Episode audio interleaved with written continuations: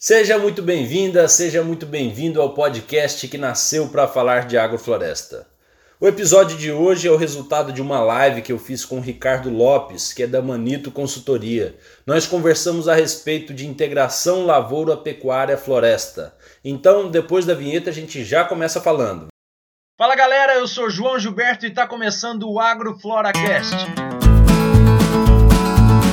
AgroFloracast é um podcast para falar de agrofloresta da placenta ao clímax, ou seja, tratar de aspectos técnicos e diretos, mas também dos indiretos, filosóficos e sociais que abarcam esse universo agroflorestal.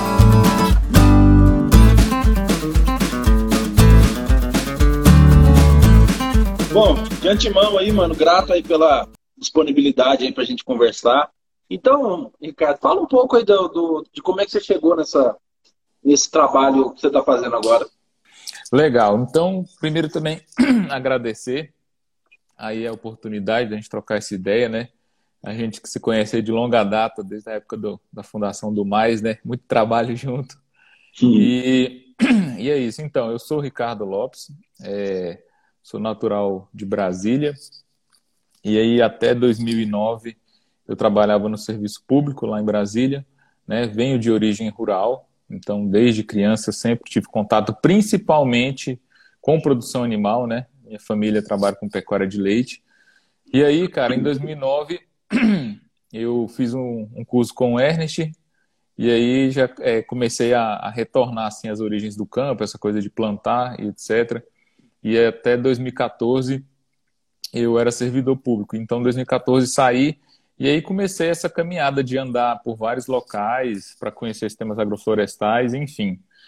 Nos últimos quatro, cinco anos mais ou menos, eu comecei a, a pensar sobre essa coisa da integração e aí descobri o ILPF, né, que é uma metodologia que a Embrapa sistematizou, porém os sistemas agrosilvipastoris não são criados pela Embrapa, né? O ILPF é apenas uma, uma sistematização de um sistema é, tradicional, não só no Brasil, mas na África também, né? Essa coisa de juntar gramínea, componente arbóreo e herbívoros. E aí comecei a fazer essa junção, que era trazer o conhecimento agroflorestal, pensando em sucessão ecológica, em multistratos, trazer isso para a pecuária, né? É, o ILPF, normalmente, ele, ele não preconiza o multistrato e nem a diversificação, e, e, nem esse pensamento de sucessão ecológica dentro, dentro das linhas, né? Normalmente trabalha com uma única espécie. E eu comecei a fazer esse mix aí, né? É, pegar a bagagem que eu, que eu já tinha com pecuária, é, ampliá-la, né? E juntar com esse conhecimento agroflorestal que a gente teve tanto contato aí, né? E vem tendo contato nesses anos. Então é isso. O, que a gente, o trabalho que a gente vem fazendo é, é essa junção de, de dois sistemas né, transformando em um só. E cada vez mais a gente vê o, o quanto é importante né, essa, essa junção entre, entre gramíneas, componente arbóreo e herbívoros e quanto isso é benéfico para o sistema. Então, esse aí é, é, o trabalho que a gente vem fazendo e tem é, cada vez mais é, crescido, né? Uma coisa que eu falo para as pessoas, gente, o Brasil, é, querendo ou não, é um, um grande produtor de alimentos, né? Então a gente não adianta a gente ficar dentro da nossa do nosso sofá da sala tentando mudar o mundo pelo Instagram, né? Falando mal de boi, falando mal da soja, falando mal do eucalipto, falando. Né? Então assim é mais legal a gente chegar para perto e, tentar entender como essa nossa é, todo esse conhecimento que a gente tem ou essa angústia que a pessoa tem, como ela pode agregar na produção agropecuária brasileira. Então é isso que eu que eu faço, né? Eu até brinco que a agricultura que a gente faz, o sistema que a gente faz é a agricultura da compreensão. É tentar compreender cada sistema, né, o porquê que aquele agricultor, aquele produtor, aquele pecuarista faz daquele jeito e tentar mostrar para ele algumas outras possibilidades, né, sempre com, com viés é, ecológico, mas também com viés de produtividade, desempenho animal e etc. É, justa, é uma coisa que eu tenho, tenho trabalhado também, viu, Ricardo? Assim, acho que a gente a gente está precisando de, de, desses trabalhos no campo de um pouco mais de coerência, né? No sentido de se, se eu tenho algo para que eu, que eu acho que não está sendo não tá sendo feito de uma forma correta, o que, que é que eu posso indicar para que seja feito de uma melhor forma? Lembrando que assim a gente não pode deixar se a gente está falando de sistemas sustentáveis, a gente tem que levar em consideração esse pilar econômico. Né? A gente precisa levar em consideração algumas, é, algumas coisas que, que, que façam com que o produtor ele continue dando conta de pagar suas contas minimamente. Né? Então, é, eu, eu acho que a gente, justamente isso, a gente compreender as, as necessidades de cada um, e aí, assim, a partir disso a gente intervir, é que eu vejo que é o, que é o, é o foco, é o importante mesmo. Então, para começar, para quem ainda não conhece muito a respeito do, da integração lavoura, pecuária, floresta, falar um pouco principalmente desse, do, do componente animal dentro desses sistemas. Fala um pouco para a gente assim, dos benefícios que tem o sistema florestal onde os, o, o, animal, ou melhor, o animal vai ser inserido dentro de um sistema agroflorestal. Qual que é o benefício para o animal nesse caso? Uhum. Então, o primeiro benefício é que a gente, assim, falando de serviços ecossistêmicos, e depois da parte produtiva barra financeira, né? É, falando de serviços ecossistêmicos, cara, o animal ele está ali para fechar esse, esse grande circuito, né, de micro-organismos e de mesofauna e microbiota de solo. Então, quando a gente tem um componente animal, a gente consegue perceber que a simbiose é mútua.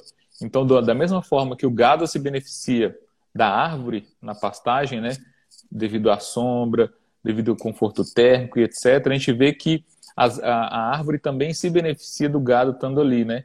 Porque o gado está fazendo essa ciclagem de nutrientes. A gente fala de, ah, vamos fazer adubação desse jeito, ou assim, ou assado. O gado está ali, né, transformando todo aquele, aquele material lignificado, né? Transformando todo aquele carbono num, num material de excelente qualidade, né? Num adubo.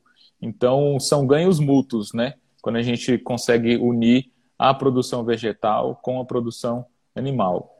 Do ponto de vista econômico, até assim, é chover no molhado, né? Falar sobre, sobre gado no Brasil e a liquidez que esse animal tem hoje, né? Hoje a gente está batendo arroba aí a, a, na casa de 310, mais ou menos.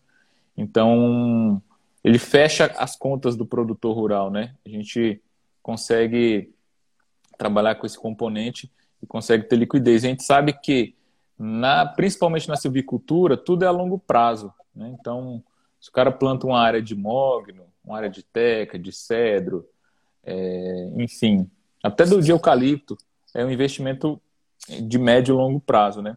Então, ter o componente animal ali desde o início faz com que esse payback diminua, né? Faz com que ele consiga já começar a retornar esse investimento. Porém, a gente tem vários desafios dentro da integração. E o principal deles é, não é um desafio que, que se atém somente ao sistema, mas é um desafio da agropecuária brasileira, que é a gestão. Né? Então, o grande desafio hoje para que a gente consiga expandir áreas de sistemas integrados é o nível de gestão. A gente tem que entender que quando cada componente que você traz para o sistema, você está, entre aspas, abrindo uma nova empresa, né? Então, se eu trabalho só com, com milho, eu entendo tudo daquele, daquele componente, e sei manejar tudo, entendo daquela cadeia. Se eu coloco eucalipto, eu tenho que entender de mais um componente. Se eu coloco gado, mais um componente. Se eu coloco cedro na linha, mais um componente. E isso requer um nível de gestão um pouco mais acurado. E esse é o grande desafio. E a gente vê isso muito é, numa escala menor com, com os nossos pares, né, que trabalham com os temas agroflorestais biodiversos.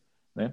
Você, tá, você tem lá um canteiro com cinco, seis espécies, só que quando você vai trazer essas planilhas econômicas, você vê que também tem muita gente que se enrola nas planilhas econômicas, porque é isso, são vários fatores, várias interações ao mesmo tempo, e o nível de gestão não é tão alto para conseguir fazer uma, uma conta 100% assertiva aí dentro desses, dessa, dessa multiplicidade aí, né, de, de, de atores dentro do sistema.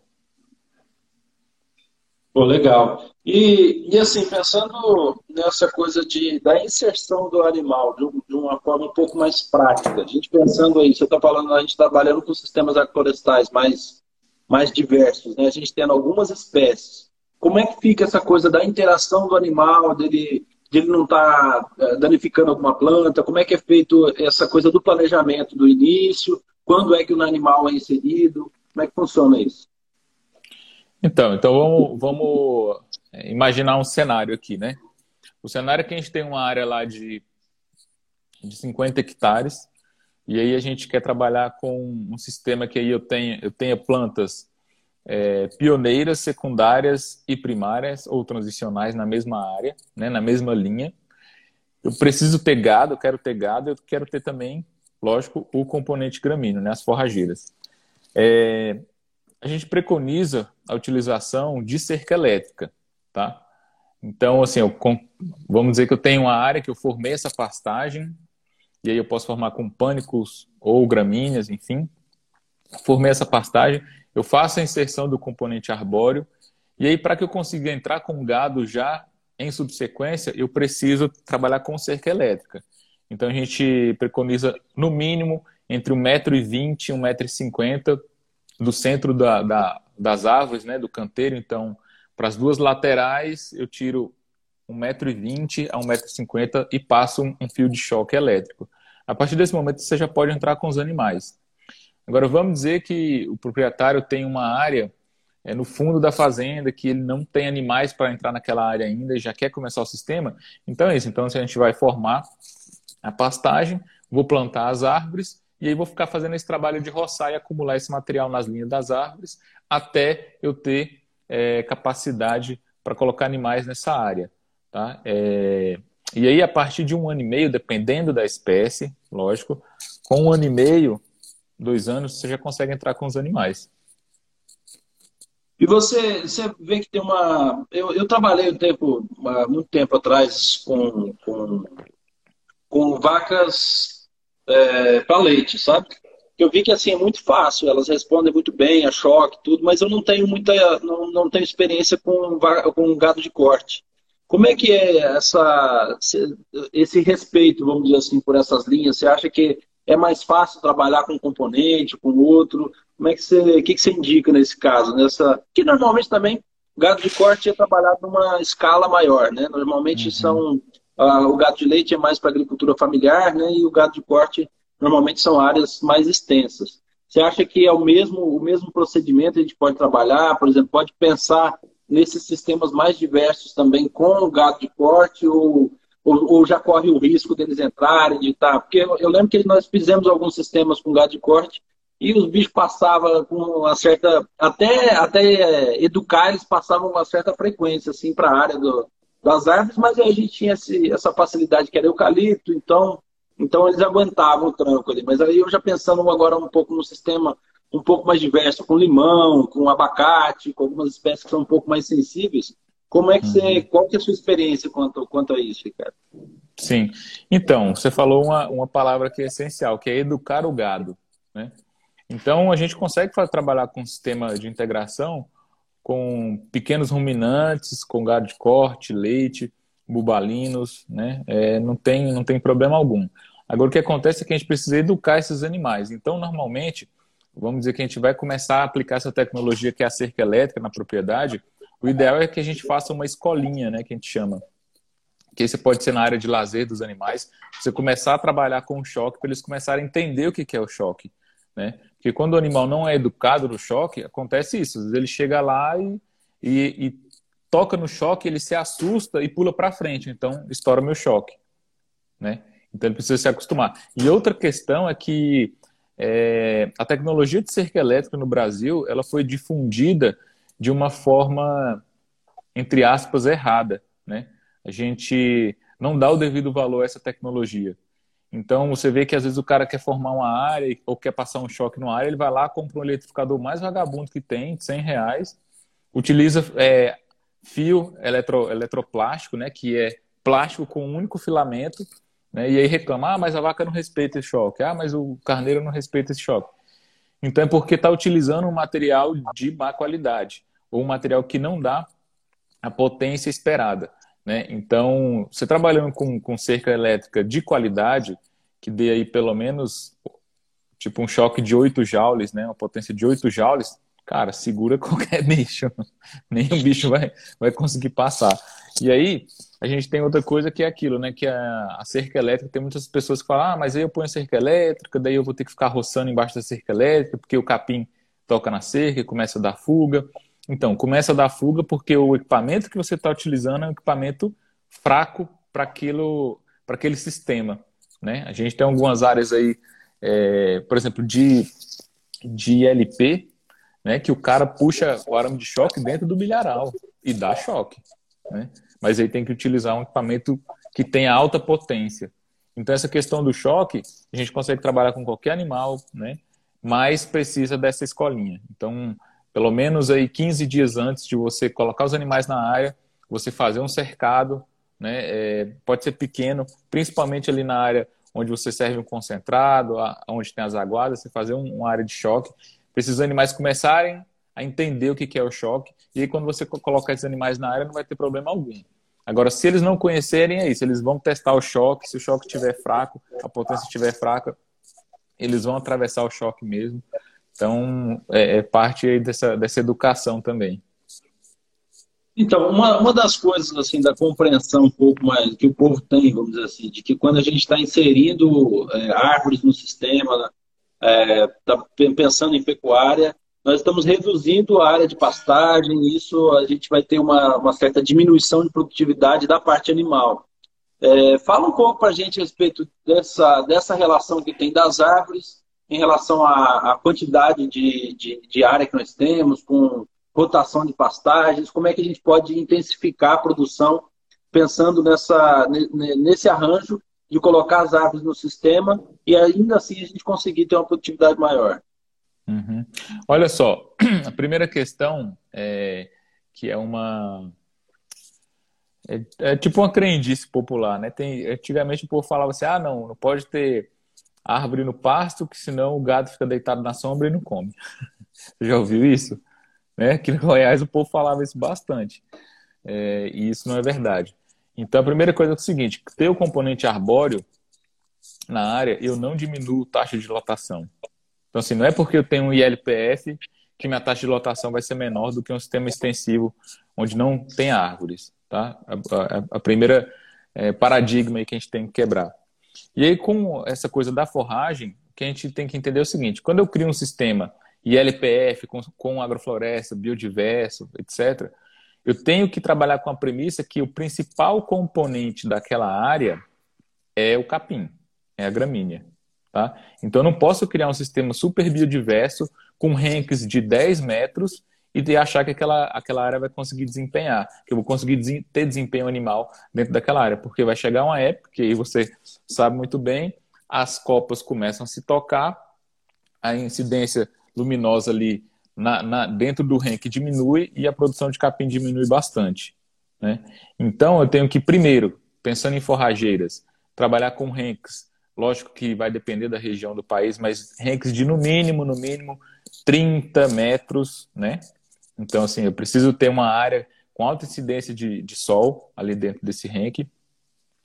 E, lógico, se puder, né, fazer essa. A gente sempre trabalha as duas coisas, as duas coisas juntas, é, trabalhar com sistemas integrados e com manejo rotacionado. E aí, dentro do manejo rotacionado, a gente tem várias metodologias de manejo rotacionado. A gente tem um rotacionado é, mais tradicional, que é aquilo que é aquele que a gente faz a partir do ponto de entrada e de saída dos animais a partir da altura da pastagem. A gente tem um manejo holístico, holístico de pastagem lá do Alan Savory, que é outra metodologia de trabalho com pastagem. A gente tem um sistema extensivo, que no Brasil é assim, tem muitas áreas que ainda é em manejo extensivo. A gente tem um rotatino, que é outra metodologia de trabalho. É, temos o sistema, o sistema Voisin, que é outra metodologia também. Então, assim, você tem que conhecer essas metodologias e ver qual dessas metodologias vai se encaixar na engrenagem da sua propriedade. Né? Não adianta eu, ah, eu quero trabalhar com, por exemplo, com, com, com manejo holístico de pastagem, que a, a, troca de animais de piquete é mais intensiva e tal, mas se eu não tenho mão de obra para isso, se a minha equipe da fazenda não está treinada para isso, não vai funcionar. Né? Então a gente tem que ver se a tecnologia que a gente quer aplicar, a gente consegue desenvolvê-la internamente né, com o nosso time. E aí, isso tudo estando azeitado, é só iniciar, não tem problema algum. Sobre a escolha é, da forrageira, também influencia bastante, mas o que acontece é o seguinte: isso já tem estudos comprovando, né? Estudos científicos, que dependendo do tipo de forrageira que você usa, né? É, se você começa a sombrear demais esse sistema, essa forrageira diminui a produtividade de matéria seca por hectare. Tá? Então, quer dizer, a olho nu, você olha e você vê que as áreas que estão. Aqui a sombra está chegando, essa forrageira está diminuindo a produção. Porém, forrageiras, igual, por exemplo, Piatã, que acontece bastante isso, é, ela diminui a produção de, de toneladas de matéria seca por hectare, só que ela aumenta a digestibilidade e a proteína. Então é isso. A olho nu, o produtor olha e fala: não, mas está produzindo pouco. Porém, para o gado está sendo um, uma, uma forragem de excelente qualidade. Né? Mas tem outra questão que uma forragem que produz pouco, mesmo que ela seja de excelente qualidade, se você errar no manejo, fica no chão, fica aquele pasto rapado, né? E aí, manejo de pastagem, se a gente for conversar, aí já é um mundo gigantesco, né, de, de possibilidades e ações que a gente tem que tomar. Então, não tem problema nenhum trabalhar com árvores, né? A gente tem é, experiência prática e também bastante conhecimento científico hoje sobre LPF, sobre o componente arbóreo dentro das pastagens. E a gente vê que os ganhos são inúmeros, não só para o animal, mas para o ecossistema também, né? Então, assim, coisas simples, igual esse final de semana eu estava essa semana, né? Hoje que é o fim de semana. essa semana eu estava no Pantanal, é, Sul Grossense. E aí, a fazenda de cria, né? É uma, uma fazenda que tem bastante árvore, lá tem quase 4 mil hectares de reserva, etc. Mas tem pastagens, é, principalmente de campo nativo, que não tem tanta árvore, né? E a gente falando o quanto é importante a vaca é, parir em um sistema que tem árvore. Ela, ela, ela fazer essa maternidade, né, que a gente fala, quando aquele piquete de maternidade são as, as vacas que estão em pré-parto. Em um sistema que tem, que tem árvore, porque os animais, né, os bezerros quando nascem, é, se eles têm conforto térmico, isso altera mu muito é, na capacidade deles de absorção de imunoglobulinas do colostro, né? Então, quer dizer, se eu trabalho com cria, se eu vendo bezerro, eu preciso que, que a minha taxa de não só de concepção, mas minha taxa de desmame seja uma boa taxa, eu tenho que pensar em como manejar um sistema para que minha taxa de desmame seja alta, já que eu vendo esses animais, né? E aí coisas simples, igual inserir árvore na pastagem, pode influenciar até 20% a mais, né, na sua taxa de desmame, simplesmente por isso, porque o animal vai beber um colostro, vai, né, trabalhar sistema imunológico. Então, assim, são várias pequenas ações que a gente consegue fazer é, para melhorar o desempenho, não só quem trabalha com cria, mas quem trabalha com cria, recria, o ciclo completo. Certo. E, bom, perguntaram aqui, uma coisa que eu também quero que você fale a respeito, é do dessa de alimentar o gado, dar uma suplementação, alguma coisa assim, com as próprias árvores, trabalhar algumas árvores no sistema para alimentação do gado.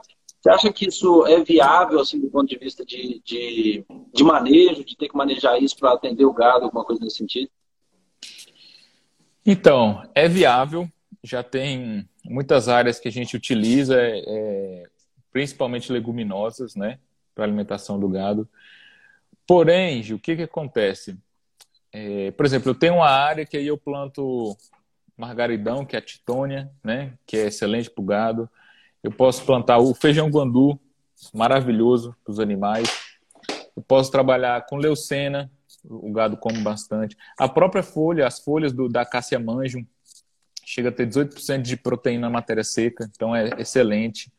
Então, assim, tem várias espécies que eu consigo utilizar é, para alimentação animal. Porém, todas essas espécies que a gente utiliza, elas entram dentro da dieta como um petisco. Ah, mas como assim um petisco? É um extra. Por que, que eu não consigo fazer, mensurar desempenho animal é, a partir de leguminosas? Porque para que eu conseguir, para que eu consiga fazer esse trabalho, eu precisaria colher essa leguminosa, servir no coxo e aí depois é, avaliar desempenho. E isso é o que a gente não faz, né? É impossível. Como é que o cara vai ficar lá colhendo folha de leucena para botar isso no coxo, né? Então não funciona. É, então assim a gente entende, a gente sabe que o animal desempenha melhor, mas você não pode criar um sistema pensando em aumentar taxa de lotação ou capacidade de suporte das suas pastagens focado em leguminosa. Não, isso vai ser um extra, vai ser um banco de proteína ali, mas você não pode focar nisso, tem que focar em gramínea. A gente tem que lembrar que a vaca ela é um grande biodigestor, né? E a, a microbiota ruminal ela depende de gramínea para funcionar. Então, se, se, eu, se eu altero o pH de rumen, se eu altero microbiota ruminal, esse animal para de desempenhar, o desempenho cai. E esse desempenho está ligado à gramínea, não está ligado exclusivamente à, à leguminosa. Então, não consigo fazer meus animais desempenharem a partir de leguminosas, né? É a mesma coisa, como se a leguminosa fosse, entre aspas, né, uma ração, é um extra. Né? O animal tem que desempenhar a pasto, a ração é o extra. Então, a leguminosa, nesse caso, ela seria isso, o extra, um, um petisco ali para os animais. Bom, você mencionou, você falou da, da maternidade, assim, mas de forma um pouco mais geral, assim, tem algum, algum resultado ah, na saúde animal desses, desses, dos animais que estão inseridos nesse, nesse sistema, comparado a um sistema convencional, de, sem, sem árvores, por exemplo? Sim, sim. A gente tem. Ano retrasado, a Embrapa lançou, cara, um, um arquivo, é, um PDF de quase 800 páginas, né, falando de LPF no Brasil inteiro, trazendo várias iniciativas e, e, e resultados, né, de pesquisas aplicadas. E ficou muito claro, né, que conforto, se a gente pensar que conforto térmico influencia em sistema imunológico, tipo, é isso, né? E esse sistema imunológico influencia em desempenho, influencia em saúde, enfim. Né? Então, é, ter o componente arbóreo, tanto é que, por exemplo, quem trabalha com gado de leite, às vezes o cara não planta árvore, mas ele vai lá e põe um sombrite para o gado ficar na sombra, né? Então, assim, influencia muito na saúde e no desempenho dos animais.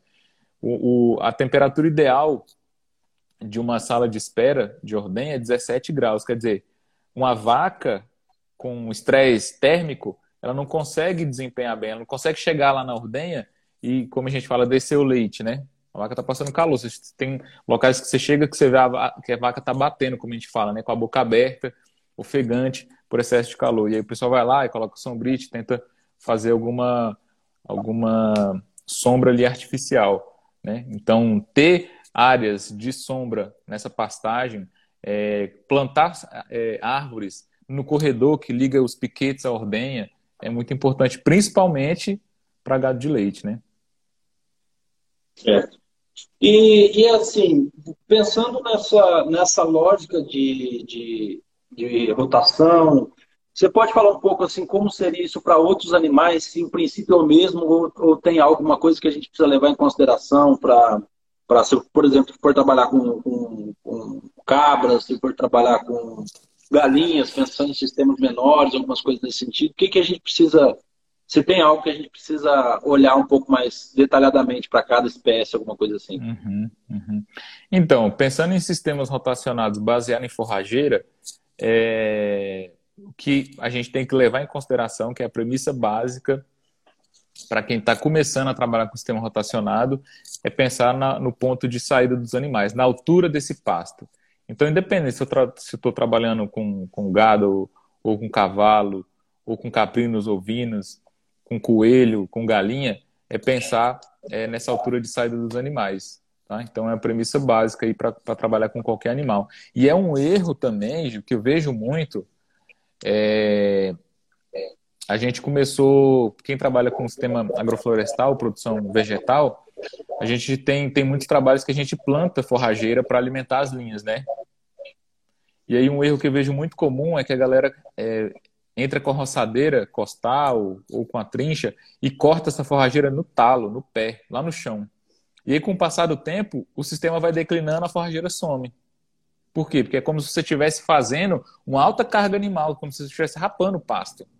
Né? Então tem áreas que é isso. O cara plantou um, um SAF lá bonitão e colocou mombaça. O pessoal gosta de utilizar muito. Algum tipo de pânico ali no meio.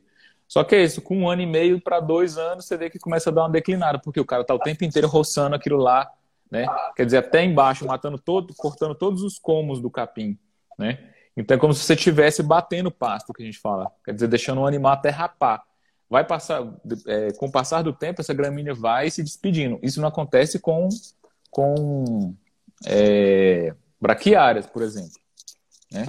Mas capins mais produtivos, como o pânico, acontece bastante. Então, até na própria roçada, você tem que respeitar, por exemplo, por, um, por Mombasa, tem que roçar com no, no mínimo 30 centímetros, né? Você tem que deixar pelo menos 30 centímetros ali, né? E o ideal é deixar como, como e folha. Normalmente quando a gente entra com a roçadeira, a gente deixa só como, né?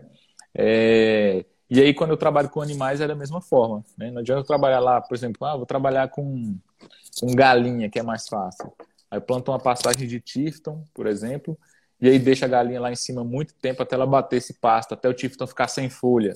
Né? Então vai passar, a gente, com o tempo, essa área vai degradar e você vai acabar com essa gramínea, vai ter que refazer. Né? Então a gente tem que lembrar que pasto é uma cultura perene. Se a gente tiver um pasto bem manejado, eu tive lá na Embrapa Pecuária Sudeste, em São Carlos, lá tem área de pastagem de 18 anos, 20 anos, pasto produtivo, né? Porque tem manejo. Então, essa, essa, essa prática que a gente vê no Brasil de a cada dois anos, três anos, reformar a pastagem, é porque teve erro no manejo. Então, tem que refazer, recompor esse sistema, né? Se eu tiver com o manejo certinho, a gente tem que lembrar que pasta, peraí, não tem necessidade de estar tá o tempo inteiro entrando com grade e aplicando insumos, né? Grade, então, no pasto, nem pensar, nem pensar. Né? É uma coisa que antigamente você via que o pessoal fazia muito, hoje em dia já está mudando essa mentalidade, já tem muito estudo comprovando né, que, que não, não é bom, é maléfico para o pasto você entrar com, com a grade ali.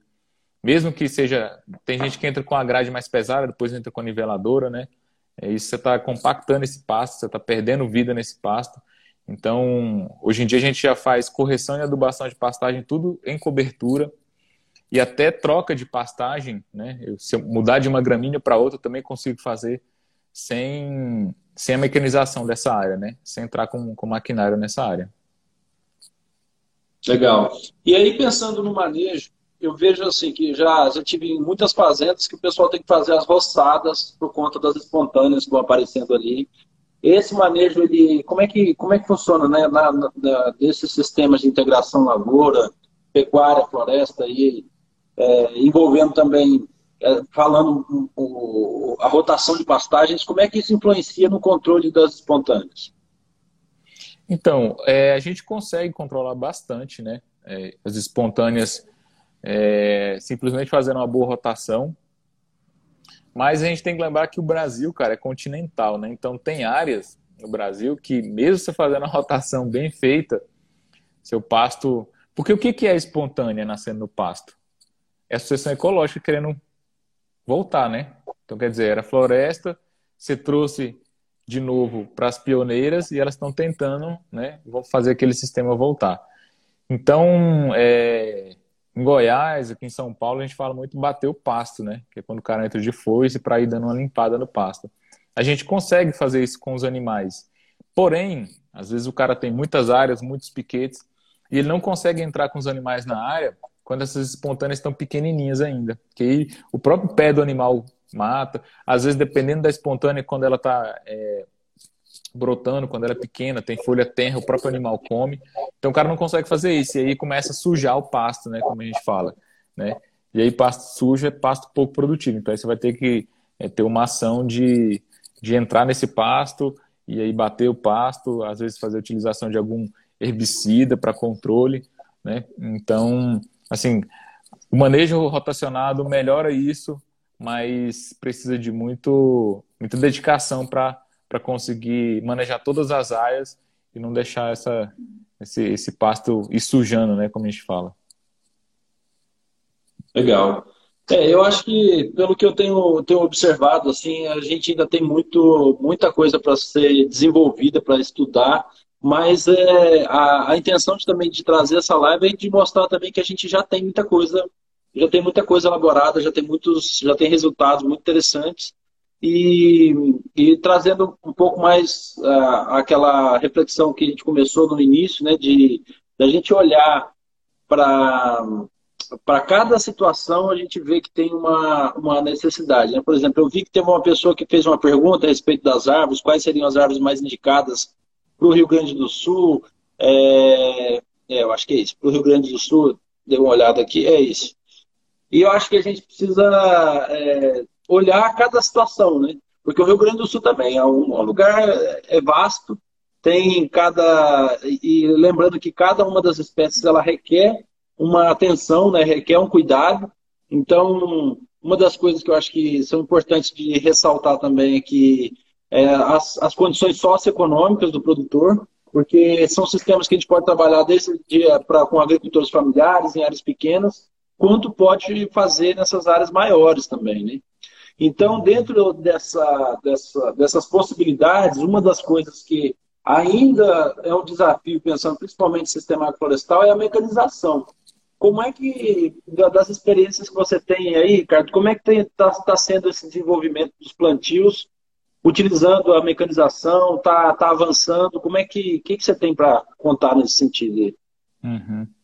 Legal. Só ressaltando, Gil, isso que você falou sobre é, a gente entender, né, como é que é o cenário socioeconômico da região, isso é muito importante, né? A gente tem que lembrar que qualquer sistema produtivo, né, agropecuário ou agrícola que a gente vá montar, ele tem que estar ligado com a cadeia produtiva daquela região, né? Então não adianta a gente falar de um modelo que serve aqui para mim, que estou no Sudeste, mas não vai servir para quem está no Norte. Então, assim, a gente tem que chegar lá, olhar isso e ver como é que vai trabalhar. Porque isso tem árvores que são altamente comerciais aqui no, no, Sudeste e no Norte não funcionam. Lá tem árvores que produzem bem, mas aqui não nascem. Né?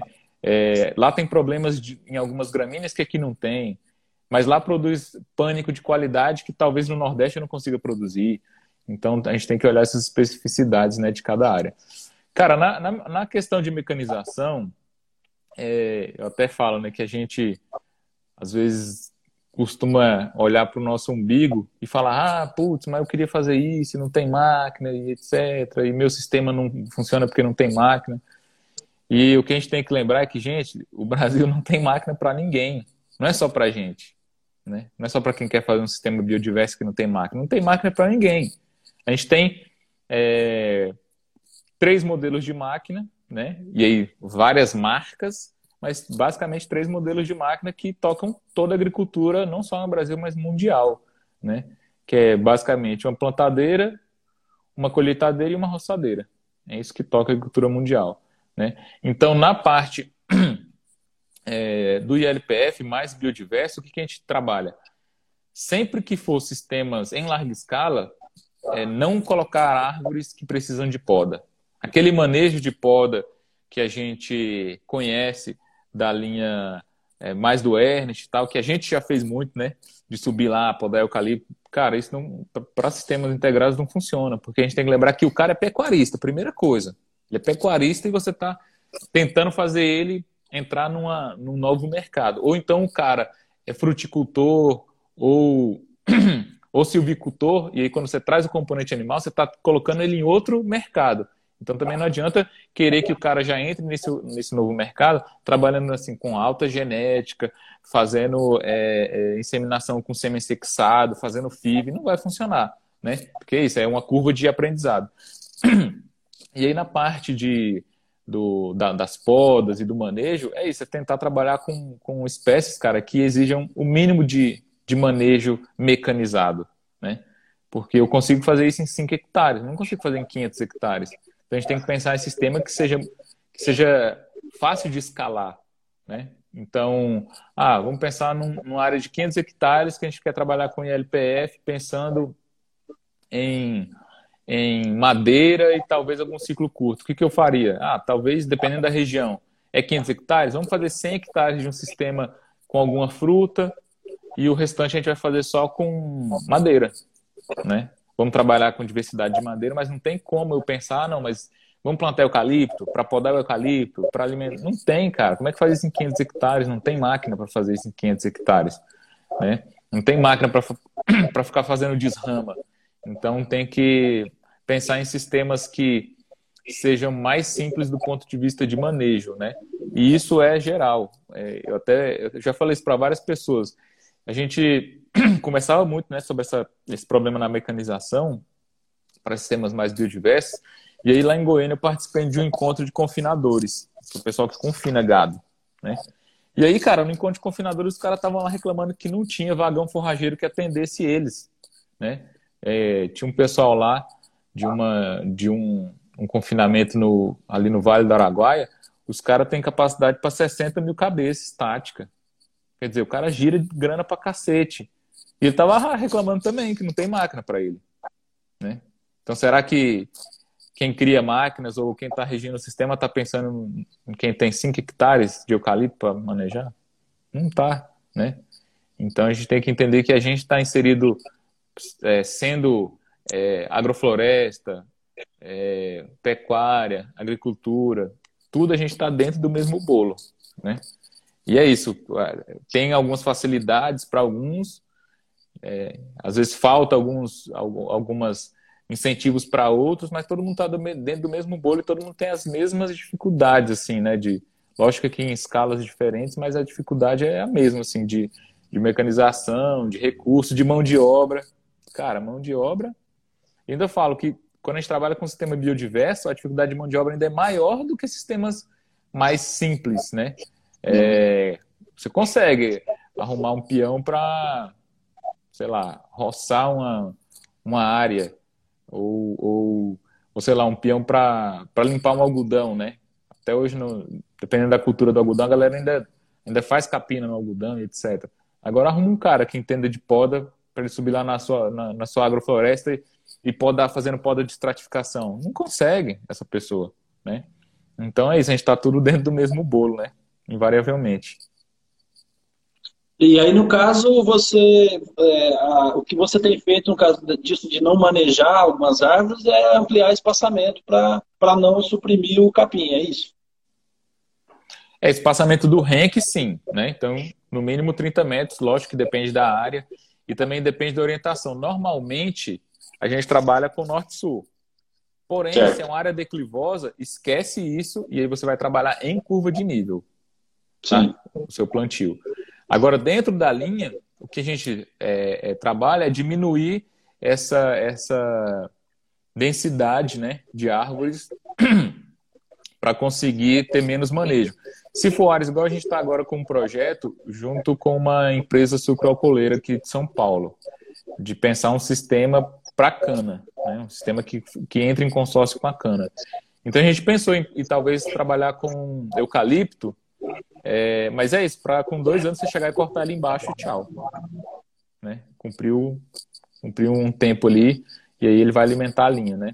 Agora essa coisa de entrar podando muito, não a não ser sistemas é, menores, igual lá na, na Fazenda Vale das Palmeiras, onde a gente atua lá junto com o NFC. É, lá é um sistema de 3,7 hectares em Teresópolis, né, no Rio. Então lá dentro da linha a gente plantou mogno, eucalipto, acácia manjo, abacate e limão porque é uma área pequena, né? Se você pensar que os ranks têm 30 metros, a densidade, por exemplo, de abacates na linha também é, é baixa, porque é um extrato alto, né? E ele já está junto de outros extratos altos lá. Então é isso. Então, como é uma densidade pequena, eu consigo aumentar a diversidade, porque é isso, o cara vai entrar numa linha para, por exemplo, podar citros, numa linha de... Lá a gente tem linhas de 300 metros. Numa linha vai ter 40 citros, sabe? Então, assim, dois, três dias de manejo eu consigo resolver a questão. Agora, em áreas muito grandes, aí não tem como eu já entrar com citros numa área de 500 hectares, botando citros na linha a cada 5 metros. Quer dizer, você, você vai criar uma, uma puta operação que às vezes ainda tem isso. A gente tem que imaginar, por exemplo, agora a gente está entrando em maio. Maio época de vacinação de gado.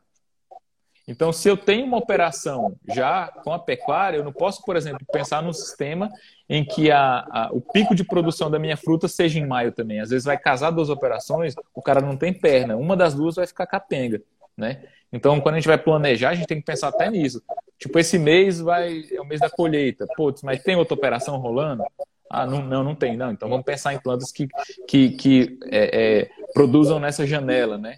Então, assim, tem várias coisas que a gente tem que ir pensando para conseguir planejar.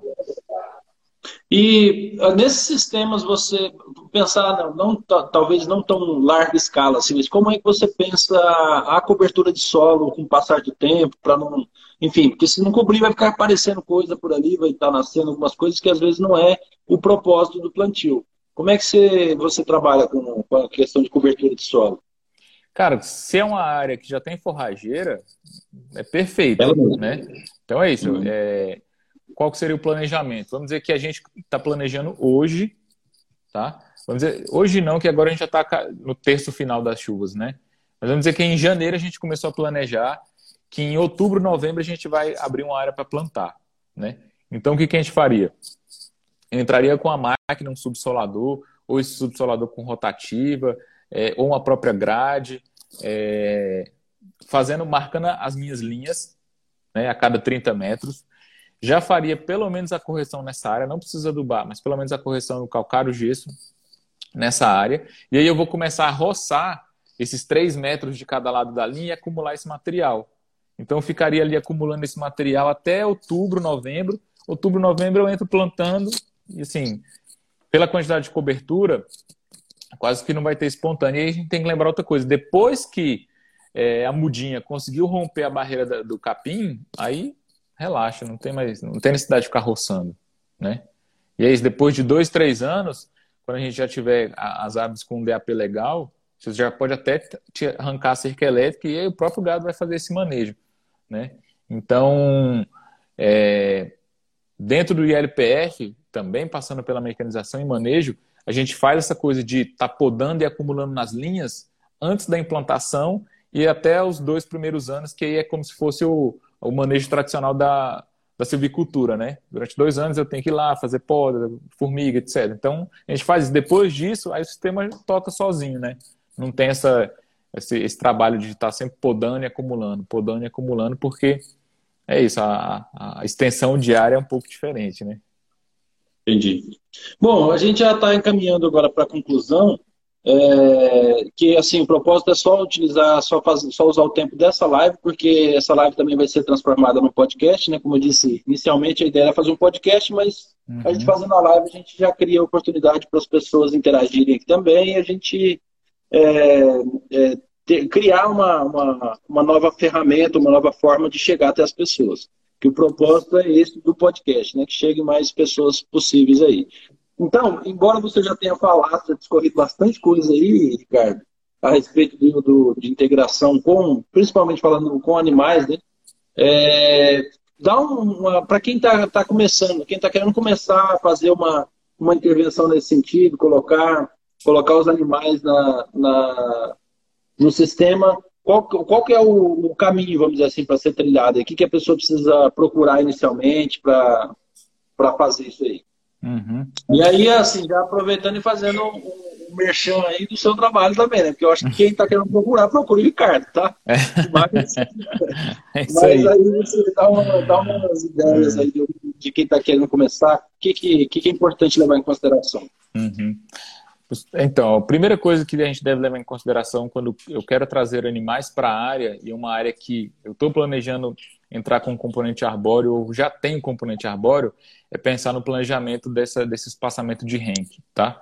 A gente vê muitas áreas que, com o passar do tempo, ela começa a é, entrar em colapso por essa falta de sol, né? Então, assim, o cara às vezes vai lá e faz uma área com 10 metros, 15 metros, né? Então, não funciona. Então, primeira coisa, pense no espaçamento do rank. Tá? Segunda coisa, entenda de pastagem, entenda de manejo de pastagem, entenda de formação de pastagem, tá? que é a base, que é o alimento. Se eu quero trazer um animal e eu não sei produzir o alimento dele, não vai dar certo. Vai chegar uma hora que daqui a pouco cara vai ter tem é, área de pastagem, está comprando silagem, ou está comprando feno. E aí começou começou importar comida, sua margem líquida vai lá embaixo, né? Então, Primeira coisa, pense em espaçamento de rank. Segunda coisa, entenda de pastagem. Entenda de formação, manejo e condição de pastagem. E terceira coisa, vai pesquisar sobre animais. Quem ainda não, é pecuarista, né? Tem que buscar entender como é que é o manejo do gado. A gente acha, né? O Brasil ele foi formado assim: abriam áreas, largava o gado e o gado se criava na larga. E depois de sete anos você matava um boi de 15 arrobas, né? Hoje em dia não é mais assim. Hoje em dia tudo é super intensificado. Então, vários manejos que antigamente não existiam, hoje em dia são necessários. Então, aquela coisa de, ah, eu vou botar o gado lá e ele vai criando e vai engordar e eu vou matar no... sem fazer nada. Isso não existe mais. Né? Então, tem que entender de gado. E aí, fontes de informações, cara, a gente tem a rede LPF, né? é, que é uma, uma parceria público-privada. Também existe um podcast da rede LPF. Então, aí nos agregadores de podcast você consegue encontrar, se coloca, colocar lá rede LPF, você encontra o podcast. Tem bastante material bibliográfico hoje em dia sobre LPF, tem muita coisa, né? Então, se quer começar a trabalhar com esse sistema ou se quer introduzir esse sistema na sua área, é isso, é buscar fonte de informações confiáveis, né? É, hoje em dia ainda, assim, na parte profissional ainda é um, um grande gargalo, e já dando um spoiler aí para quem é estudante de agrária, gente, aprendam sobre LPF, que hoje em dia não tem profissionais que, que entendem de LPF, né? É, eu estou dentro de um, de um grupo de consultores que trabalham com LPF, e a gente está sempre conversando sobre isso e, e, sempre surgindo vagas novas e todo mundo pede indicação e a gente não tem quem indicar.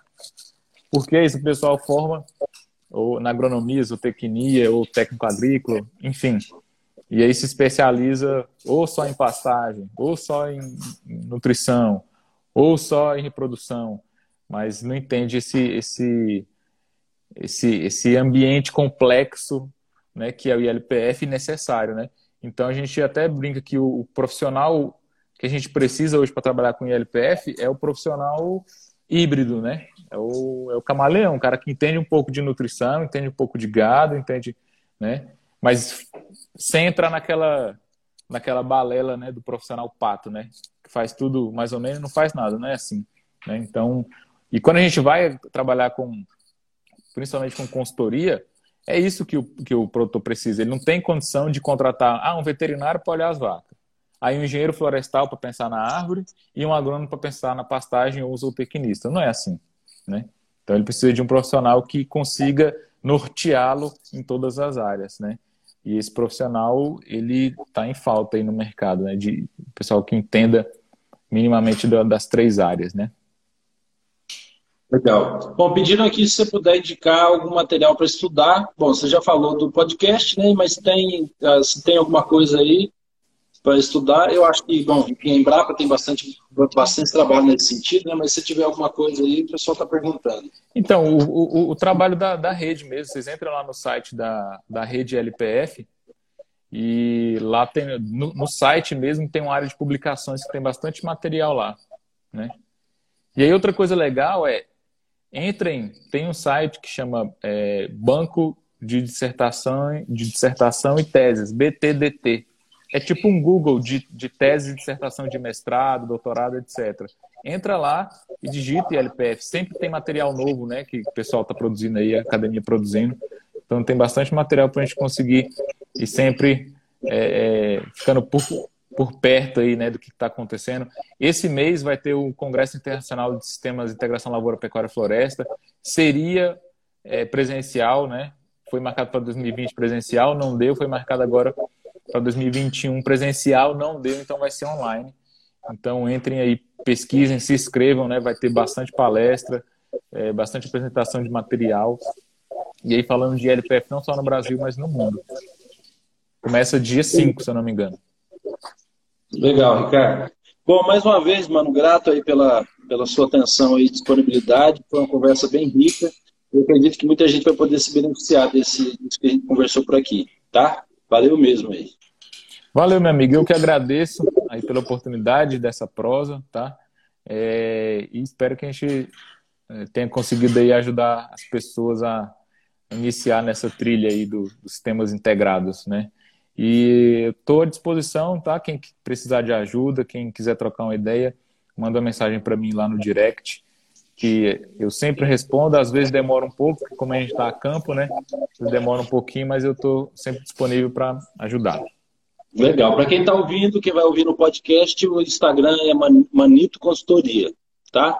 Isso e aí. é isso aí.